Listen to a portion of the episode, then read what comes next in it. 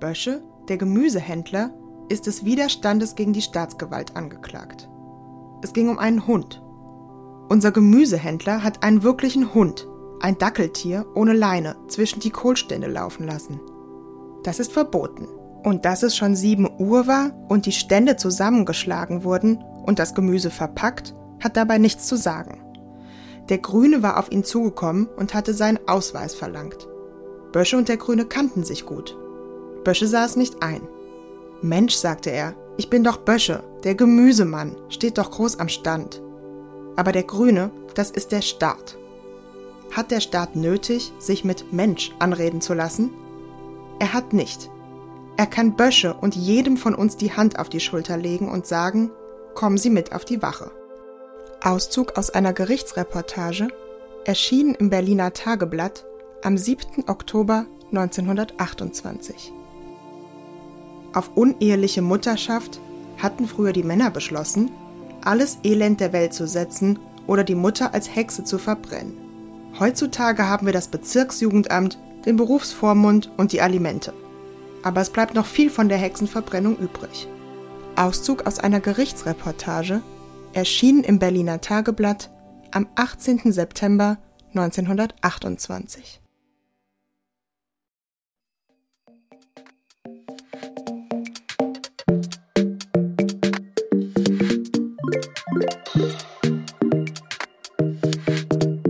Hallo liebe Zuhörende, herzlich willkommen bei Recht Nett. Ich heiße Ella und heute stelle ich euch eine interessante Persönlichkeit vor, Gabriele Tergit, von der auch die Zitate eben stammen. Gerichtsreporterin, Pionierin und Feindin der Nationalsozialisten. Warum interessiert sich jemand, der selbst keine Juristin oder kein Jurist ist, für Gerichtsprozesse? Naja, bestimmt nicht wegen juristischer Feinheiten. Im Gerichtssaal ist dann eher etwas ganz anderes interessant. Die menschlichen, sozialen oder psychologischen Aspekte der Prozesse. Denn ja, die Angeklagten oder Parteien sind nichts anderes als Menschen wie wir alle. Und die Richterinnen und Anwältinnen, meistens zumindest, auch. Genau, wer kennt sie noch? Barbara Salesch, übrigens wirklich ehemalige Richterin, die sich auf Sat 1 mit eifersüchtigen Ehemännern oder keifenden Nachbarinnen herumgeschlagen hat. Geben wir es zu, wir haben ihr gerne dabei zugeguckt. Einfach nur aus Neugier am Menschen mit seinen kleinen und großen Problemen. Auch beispielsweise Ferdinand von Schirach, ursprünglich Rechtsanwalt und jetzt international bekannter Buch- und Filmautor, baut seinen Erfolg, zumindest auch, auf die Beschreibung des Menschen, der tötet und betrügt.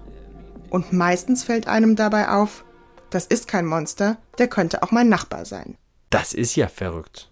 Genau das hat Gabriele Tergit schon in den 20er Jahren erkannt. Sie war ab 1925 Gerichtsreporterin für das Berliner Tageblatt, eine damals extrem auflagestarke und viel gelesene Zeitung. In ihren Gerichtsreportagen entwickelte sie ihren ganz eigenen Stil. Nicole Henneberg hat eine Auswahl dieser Gerichtsreportagen neu herausgegeben. Mit ihr unterhalte ich mich heute über Gabriele Tergit. Nicole Henneberg selbst ist freie Autorin und Literaturkritikerin.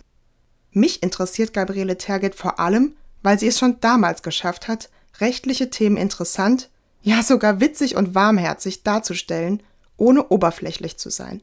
Aber was haben ihre Gerichtsreportagen denn genau ausgemacht? Frau Henneberg wird es uns erklären. Also sie hatte einfach einen völlig anderen Blick als die normalen Gerichtsberichterstatter in den großen Zeitungen. Sie hat sich vor allem für das Soziale interessiert. Sie hat sich für die Psychologie der An Angeklagten interessiert und sie hat das, die Gerichtsverhandlung als Ganzes betrachtet, sozusagen wie ein Stück mit verteilten Rollen, das auf einer Bühne gespielt wird. Sie hatte von Anfang an einen sehr literarischen Blick darauf. Aber sie ist eben auch sozial sehr engagiert gewesen. Sie ist von der Frauenbewegung damals sehr geprägt gewesen. Sie war ja in der Alice Salomon Schule, also so heißt sie heute, aber damals war sie von Alice Salomon mit begründet. Das war die allgemeine Frauenschule. Und sie ist in einem armen Viertel in Berlin aufgewachsen. Dadurch kannte sie die Problematik der Armut und der sozialen Deklassierung. Und sie hat sich einfach für die Menschen interessiert, die dort sind und wie die miteinander umgehen. Also so bis in die Köpfe der Richter hinein. Wie geht ein Richter um mit einer Verhandlung? Äh, ist er ein weiser Mensch oder ist er ein, ein aufbrausender Charakter? Sie beschreibt die Richter auch sehr oft mit denn die Richter waren damals, das war ja eine schwierige Sache mit den Richtern in der Weimarer Republik. Sie hat natürlich gesehen, dass viele dieser Richter, die ja sehr konservativ waren, dass die natürlich diese Republik nicht geliebt haben. Die haben die Republik verantwortlich gemacht für alles, was damals schwierig war, also für die Folgen der Inflation, für die Beginnen, für die Arbeitslosigkeit, äh, für die politischen Spaltungen in der Gesellschaft.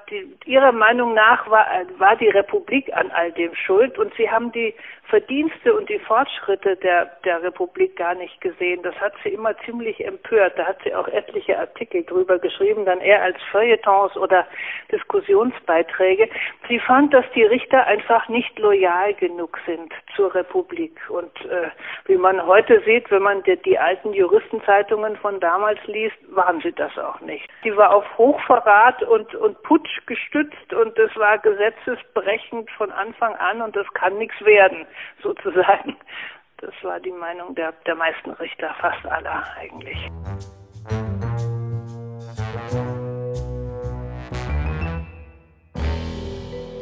Gabriele Tergit hieß übrigens eigentlich Elise Hirschmann, benutzte aber ein Pseudonym. Und warum? Der Anfangsgrund war, dass sie die Familie eigentlich daraus halten wollte und sie wollte da sozusagen sich ihr eigenes Feld erobern. Und Gabriele ist ein, ein Name, den hatte sie schon in ihren Schülerzeiten. Und Tergit ist ein umgedrehtes Gitter. Das ist ein Sprachspiel, äh, das fiel ihr ein nach einem Vorbild. Es gab eine Schauspielerin, die hieß Terwin, ein umgedrehter Winter. Und so hat sie gesagt, ich mache mir ein umgedrehtes Gitter. Das fiel ihr mal bei einem Kaffeetrinken im Garten ein. Und dabei ist es geblieben. Und das war dann ihr ganz eigener Name. Denn also für Zeitungen zu schreiben, sie kommt aus einer gutbürgerlichen Familie, assimilierten jüdischen Familie, für Zeitungen zu schreiben, war damals nicht comme il faut. Das war eigentlich für ein Mädchen aus solchen Kreisen nicht vorgesehen und nicht gern gesehen. Da hat sie also Regeln verletzt sozusagen. Und warum Gitter? Tja, das war tatsächlich Zufall. Sie saß im Garten und hat das Parkgitter gesehen. So einfach ist das. Gabriele Tergit, 1894 geboren, ging einen Weg, der für Frauen in ihrer Zeit noch nicht gerade vorgesehen war. Sie ging auf die soziale Frauenschule, studierte Geschichte, Soziologie und Philosophie und promovierte über den Paulskirchenabgeordneten Karl Vogt.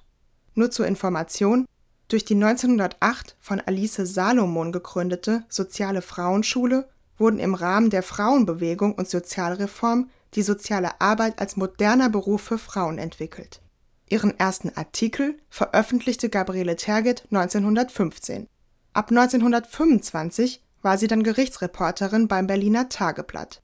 Dabei hatte sie es nicht immer ganz leicht wie wir uns vorstellen können.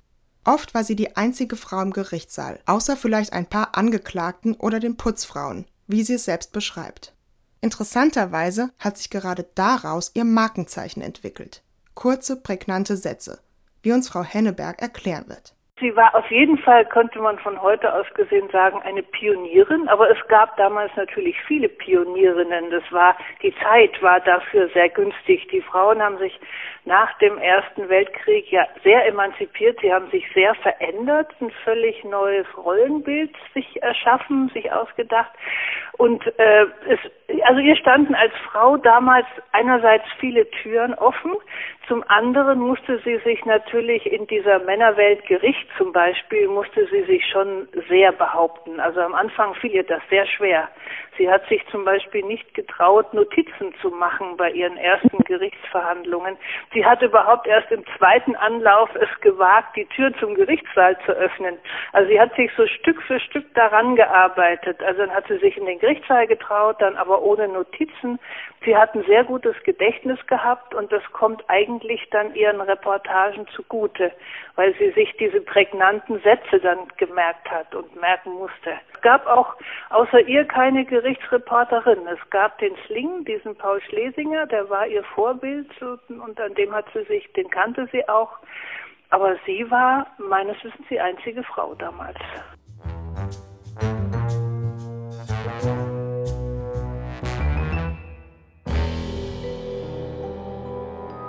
Später, zu Beginn des Nationalsozialismus, beschrieb Gabriele Tergit mit Entsetzen, wie die Richter in Deutschland mit ihren Urteilen am Aufstieg der Nationalsozialisten mitgewirkt haben.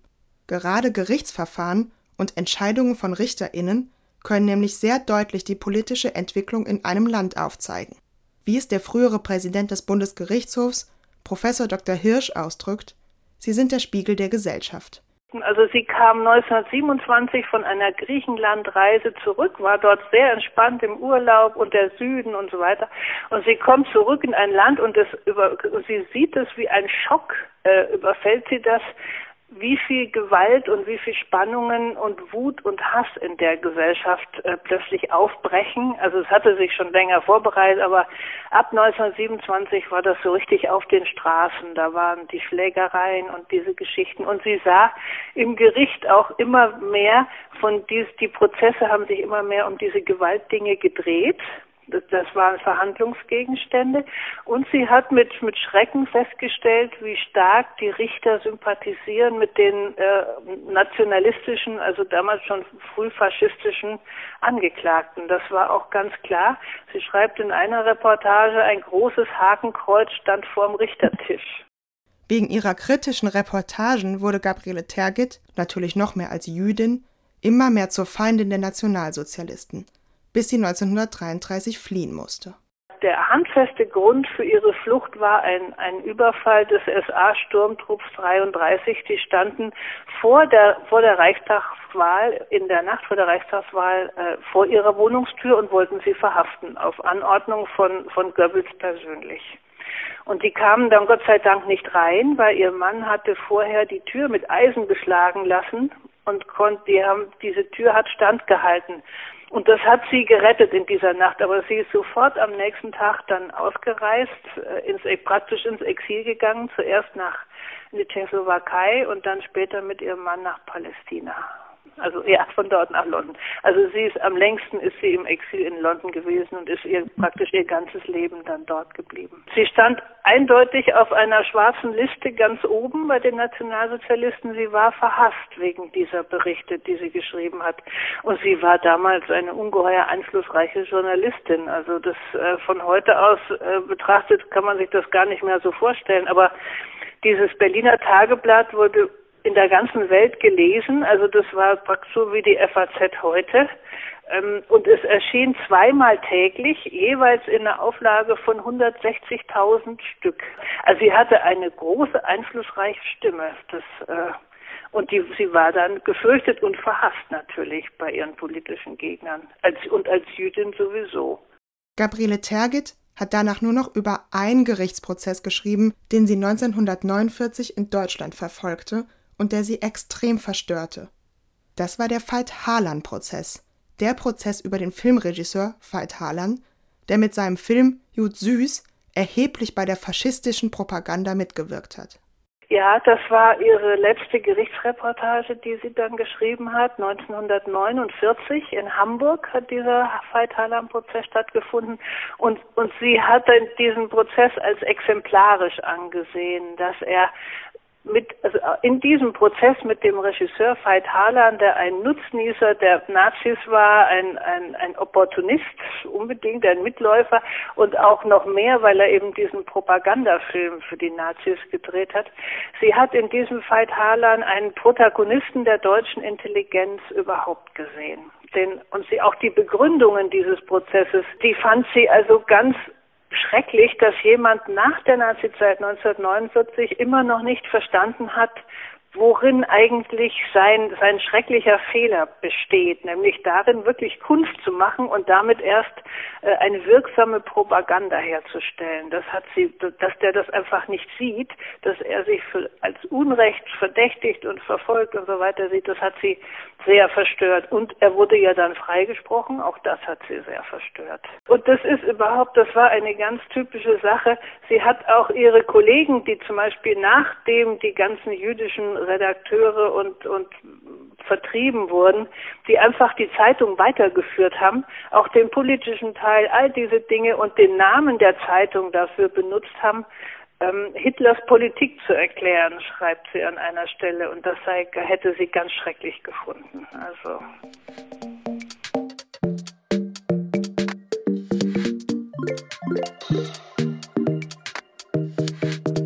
Ja, was kann uns Gabriele Tergit denn heute noch sagen? Sie ist eine Vorreiterin. Ich finde, dass Gabriele Tergit mit ihrer Geschichte zeigt, dass es sich lohnt, seinen Weg weiter zu verfolgen. Außerdem lässt sie darauf hoffen, dass manche Schwierigkeiten, im besten Falle zumindest, dazu führen können, dass man seinen Weg oder seinen Stil überhaupt erstmal findet. Weil sie sich als Frau im Gerichtssaal etwas allein gefühlt hat und deswegen nicht auffallen wollte, kam sie zu ihren markanten, prägnanten Sätzen. Auch wenn ich mich natürlich freue, dass Frauen im Gericht mittlerweile nichts mehr so Seltenes sind. Das finde ich ermunternd. Und ihr? Ich danke Frau Henneberg für das Telefoninterview. Und euch danke ich fürs Zuhören. Bis zum nächsten Mal bei Recht Nett.